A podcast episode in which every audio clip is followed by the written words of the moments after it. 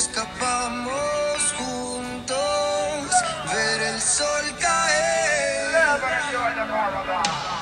Vamos pa la playa, pa curarte el alma. Cierra la pantalla, abre la medalla. 各位听友，大家好，欢迎继续收听 Amanda 的节目《世界在你耳边》。今天呢，我们和 Jacqueline 继续来聊她神奇的危地马拉求学之旅。哎，那你是不是可以聊聊你遇到的这个西语老师有没有意思呀？我觉得特别搞笑的就是他是一个特别特别讨厌特朗普的人，就是他经常会跟我抱怨抱怨特朗普的一些行为吧。哎哦，对，另外一个老师他他还蛮让我震惊的一点就是他是 K-pop 的忠实粉丝，他非常非常喜欢韩国音乐，而且我想说那个哎，之前有一个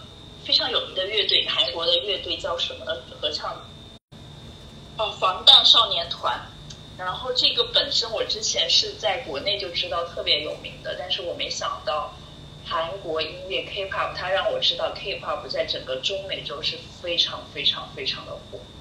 就是中美洲的人非常痴迷于 K-pop，这点还蛮出乎我意料的。嗯，然后你那个西语老师就非常喜欢他，他会怎么表现啊？那个西语老师也也是一个女生吗？他会说着说着就就哼他的旋律。会哼一些旋律，然后呢，他会跟我聊他很喜欢韩国的一些哪些乐队了呀，然后他们出了哪些歌呀，中美洲在大他们当地多么受欢迎之类的。这些也都是基本用英语跟你聊，还是用西语啊？然后就是你会感觉亲自去体验这两个老师哈，包括就是在危地马拉教西语的这个，你你会很 enjoy 吗？其中有没有乐趣？他们怎么让你更更快的学好西语呢？然后你到当地有没有就是检验一下，就是能迅速的有那种成就感？嗯，首先就是说他们的教学方法其实和国内还蛮不一样的，就可能说，虽然说大家会觉得时间很长，有每天有四个小时，然后每周要上五天的，就四个小时连续学西语，但其实他们会很多时候去帮助你重复，就是他们每天教学的内容会比较少，但他更多的是希望跟你去交流，用英语也好，可能像开始的话，大家其实都西语不好嘛，所以他更多的是英语跟你去交流，告诉你当地的一些风俗，然后一些情况，然后呢去跟你讲解，然后因为他如何去学习西语，然后这个呃每个知识点，他会不停的让你用句子，让你用自己的想象力去去组组造一些句子，而不是像国内就可能说相对来说。比较枯燥一些吧，就你他说 A 你就要 A，他说 B 你就 A B 这样的。呃，从周一到周五，基本上其实每天都会有一些小活动，只是在于你个人参不参与。比如说每周他其实都会组织呃组织大家出去，可能到一几个地方，比如说有些时候是一些菜场，我真的称之它为那种赶集的菜场。嗯然后呃。可能说有一些时候会带你去，呃，参观一些，因为教堂，因为整个危地马拉的话，它还蛮多教堂的，带你去了解当地的风土人情，然后你也可以用西语和当地的人大概的交流一下。平时的话，老师也会说让你尽量多的用西语去跟他交流。比如说这样吧，我举一个例子，嗯比如我们今天开始上课了，他首先呢就是需要你用，最好你西语去告诉他，从昨天下课过后到今天上课之前，你发生了什么事情。呃，外出的实践的活动也会接触到，就是有没有给你留下很有印象？哎，还蛮奇特的，危地马拉人是这样的，哎，他们有这样的一个传统。它最特别的地方是它的赶集的集市，然后它的集市呢，就真的很像中国的大农村。啊、人家叫集市嘛，那可不是就是这样。真的就是一毛一样，一毛一样，里面什么卖的都有，其他的就都差不多。然后只是说我当时在快要离开的时候，我认识了一个来了一个新的同学，呃，新的同学的话，她是一个瑞士的姐姐，他之前就来过危地马拉，然后去支援当地的妇女儿童，然后这一次他来呢，是因为他在瑞士得了癌症，就那个癌症已经没有办法治疗了，所以他来到再次回到危地马拉，然后一边学习西语呢，一边。就做一些志愿者的活动，希望说能够更多的去回报这个社会。嗯，还蛮震撼的哦。对，因为我当时不知道他已经得癌症，就他来过一段时间，但是可能大家就平时随便聊一聊。是我走的时候，我看他在吃药，因为当时好像我们一起要要坐坐车吧，然后我就在好奇的随便关心了一下他，然后他就说那个，因为他之前得了癌症。然后就已经治疗了蛮长时间，应该都效果不是特别好吧。然后他就决定辞掉了瑞士的工作，直接来这边。嗯，所以你看，就是大家嗯也都在说，在中美洲有危险啊，或者在危地马拉这样的地方，其实条件设施也不是特别好，但是可能。呃，语言是一个关系哈，就是吸引了很多欧美的人到这边来学西语。但是我感觉，就像你说的这个瑞士的女孩，她最后选择在她嗯生病的时候，重新到危地马拉来找一种他熟悉的生活方式，或者是他要去选择的一个人生的一个一个状态。我觉得这个地方可能还是有它独特的一个，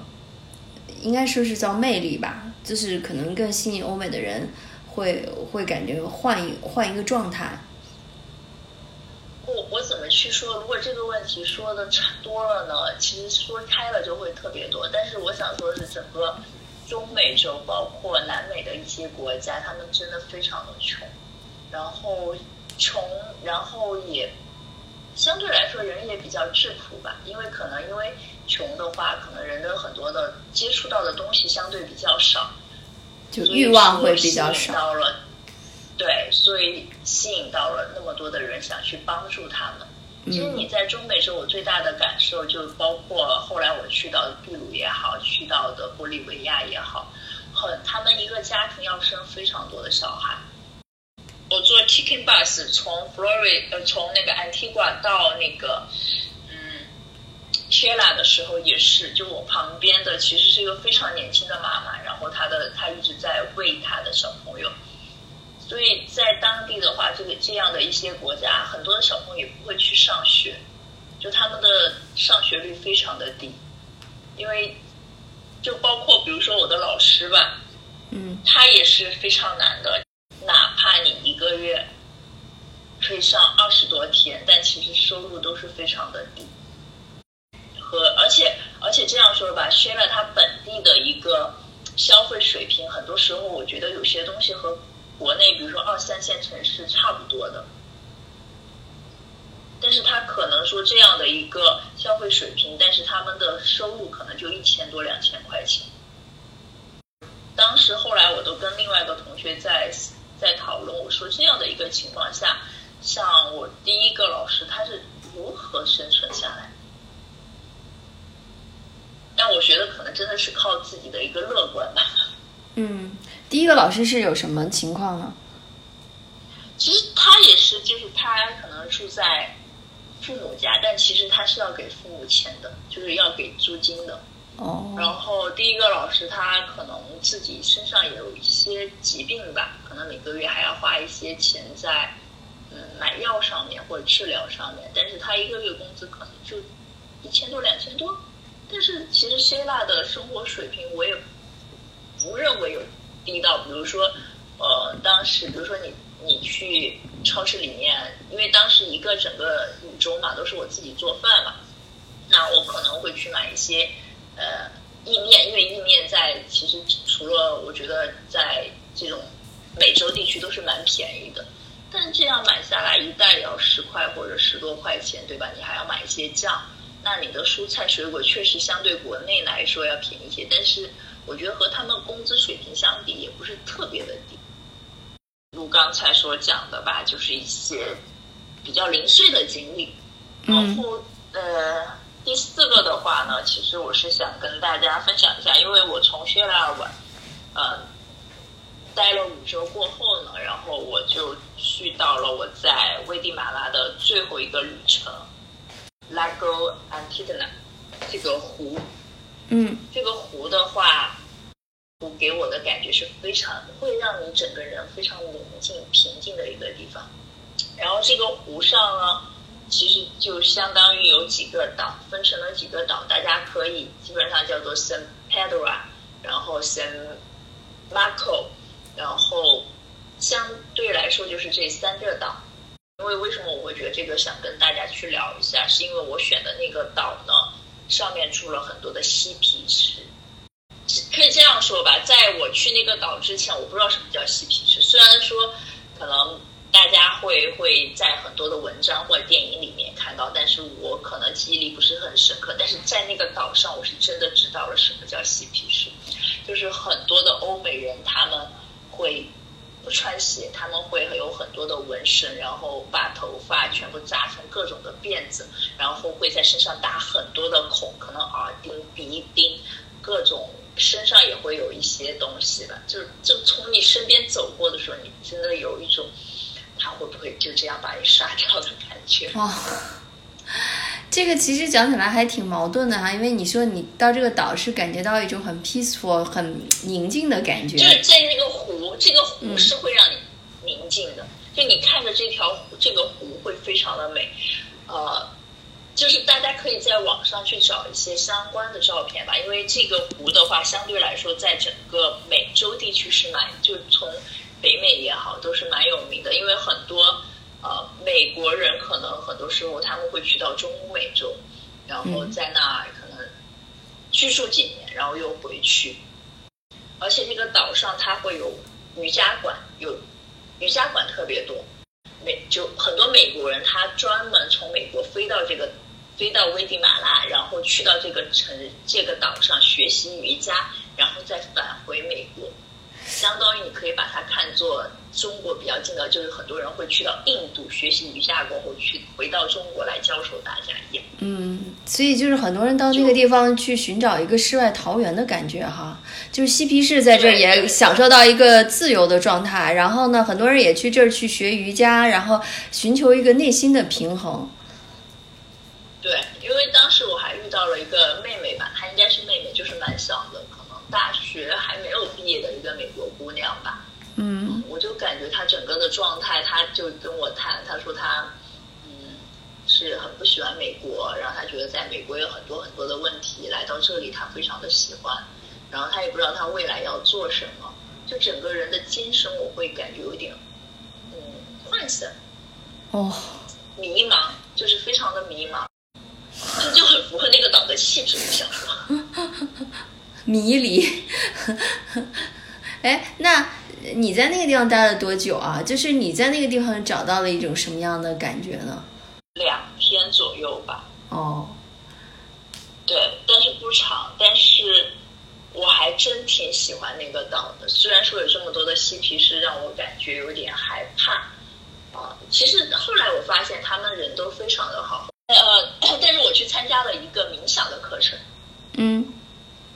那个冥想的课程，我去的时候发现，我冥想的地方还蛮像一个，啊、那个外观应该还蛮像一个金字塔一样的建筑，木质建筑。冥想出来过后，一个人逛湖的时候，你就能感受到，那个是我在那个岛上感觉最幸福的时刻。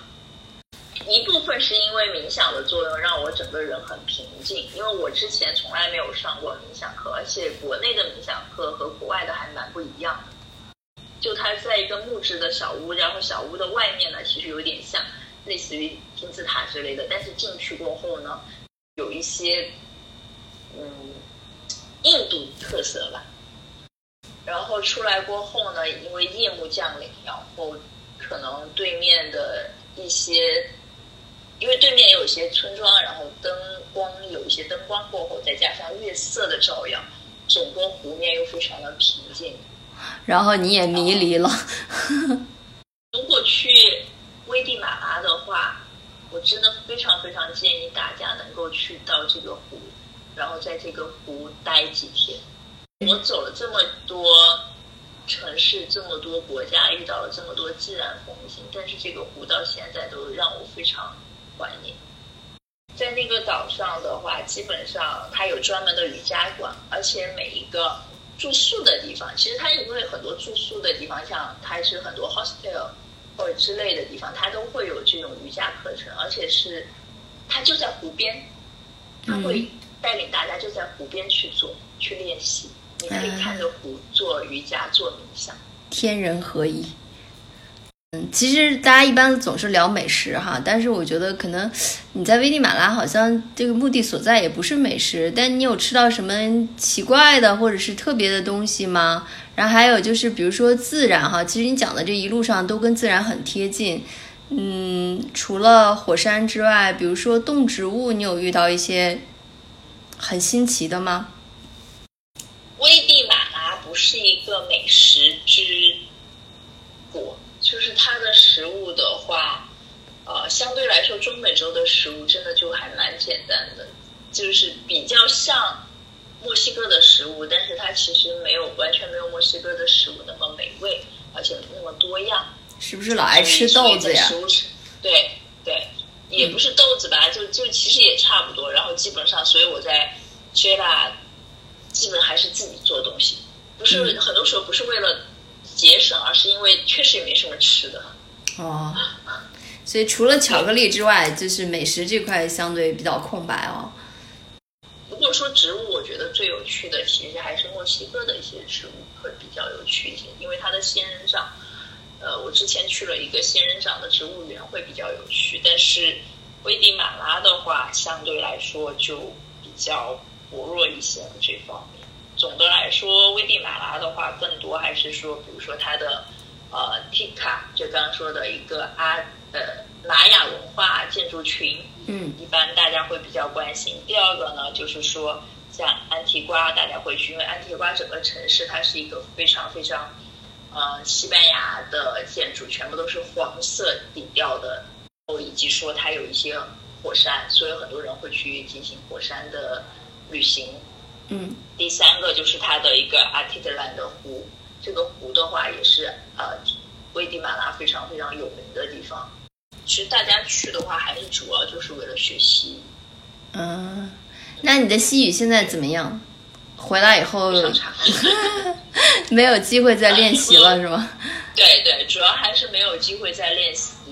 但我偶尔还会听一些西语歌，就因为因为当你们就是在希腊的话，就比如说在瓜危地马拉，你会